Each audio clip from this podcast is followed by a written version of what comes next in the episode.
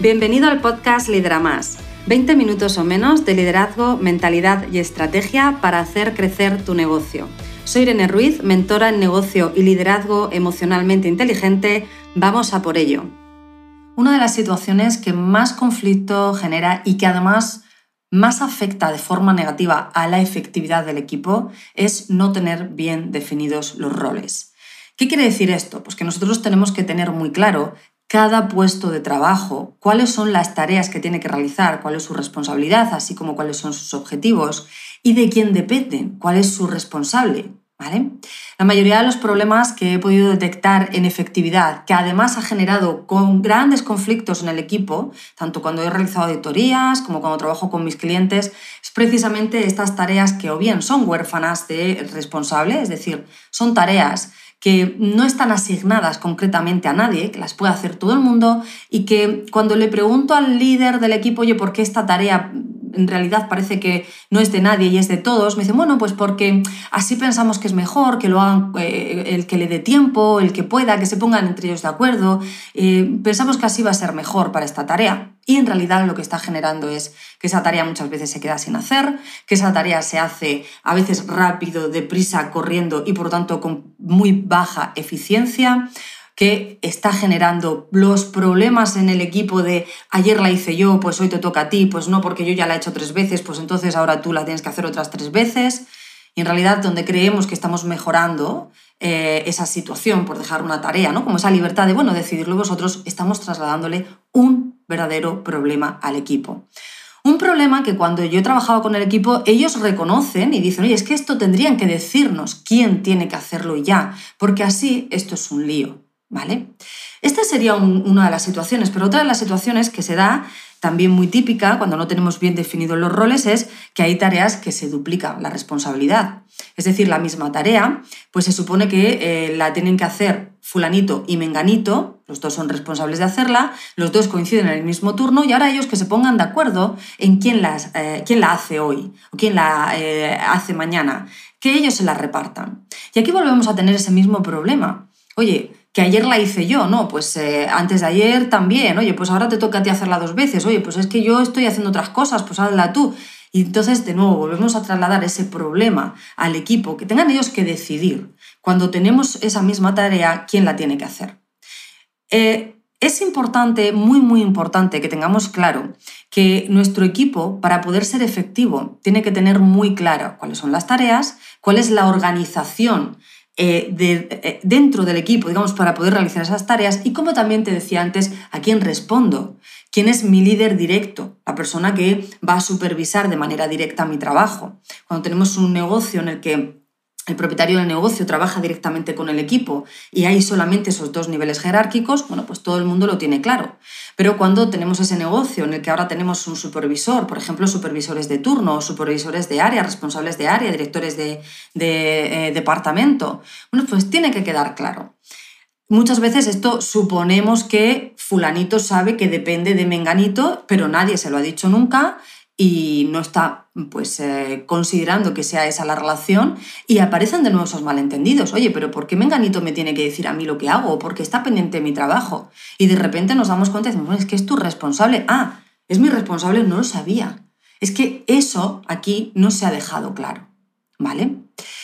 Esto es muy importante eh, por estos dos motivos. En primer lugar, porque si queremos un equipo eficiente, tenemos que tener una estructura estable, robusta, que permita a ese equipo ser eficiente.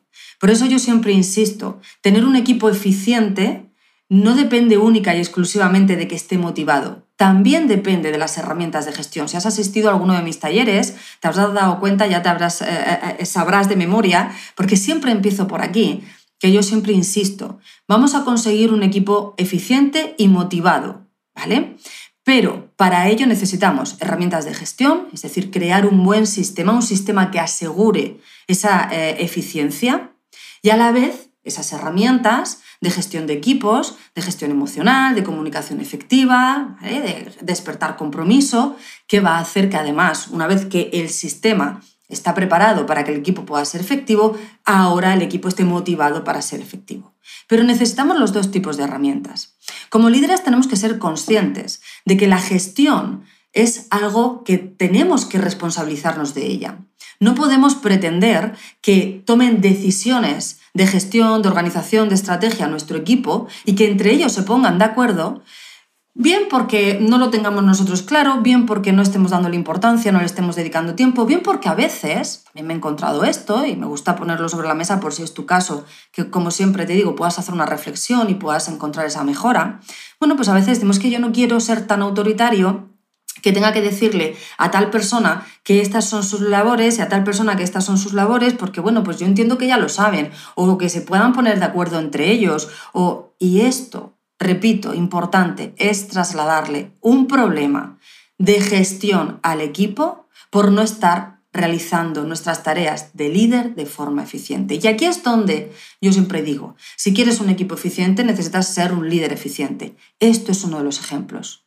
Si tú no estás siendo eficiente a la hora de definir roles, no estás siendo eficiente a la hora de trasladar esa información, de comunicarla, y no estás siendo eficiente a la hora de asegurarte que se va optimizando y que se va cumpliendo con esos roles, tu equipo no puede ser eficiente porque tiene un caos en cuanto a esa organización, en cuanto a quién es quién, cuáles son los roles, a quién respondo, esto te toca a ti, esto me toca a mí, es que nos tenemos que poner de acuerdo entre nosotros, esto genera conflicto, el conflicto rompe el equipo.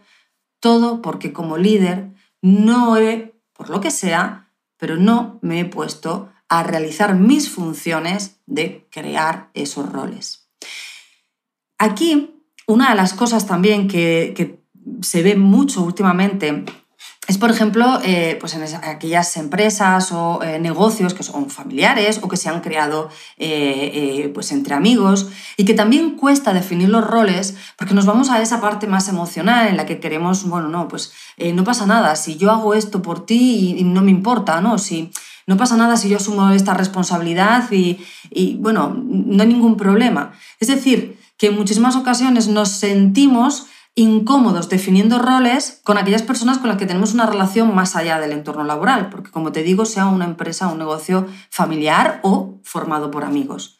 Y a la larga esto genera fricción, conflicto y relaciones que se rompen.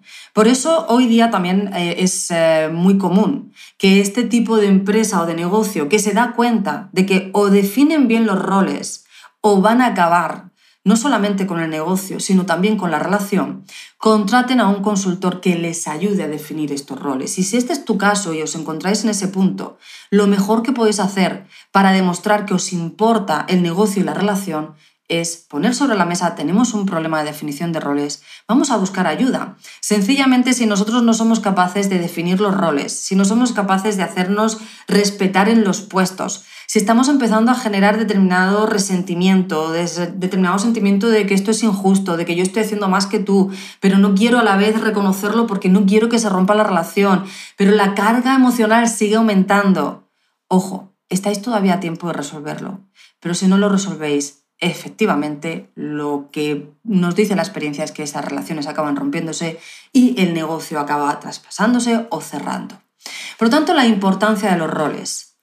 Importante que cada persona de tu equipo sepa cuáles son sus funciones, sepa de quién depende y que te asegures que todas las tareas tienen un responsable y aquellas tareas que puedan estar duplicadas, esta tarea la puede hacer fulanito, la puede hacer menganito, cuando coinciden en turno, a quién le corresponde. Que no tengan que decidirlo ellos, porque lo pueden decidir bien una vez dos veces, tres veces, pero a la larga van a acabar teniendo problemas y un rendimiento muy, muy bajo. ¿Vale? Aquí quiero darte ese toque de atención. Recuerda que como líder tienes una responsabilidad muy importante en cuanto a la organización del de, eh, trabajo del equipo para conseguir los objetivos. Y esta es tu tarea, esta tarea no la puedes delegar. Insisto en que los líderes tenemos muchas tareas que podemos delegar y debemos delegar, y otras que no debemos delegar, porque cuando las delegamos estamos trasladando problemas al equipo y problemas al negocio.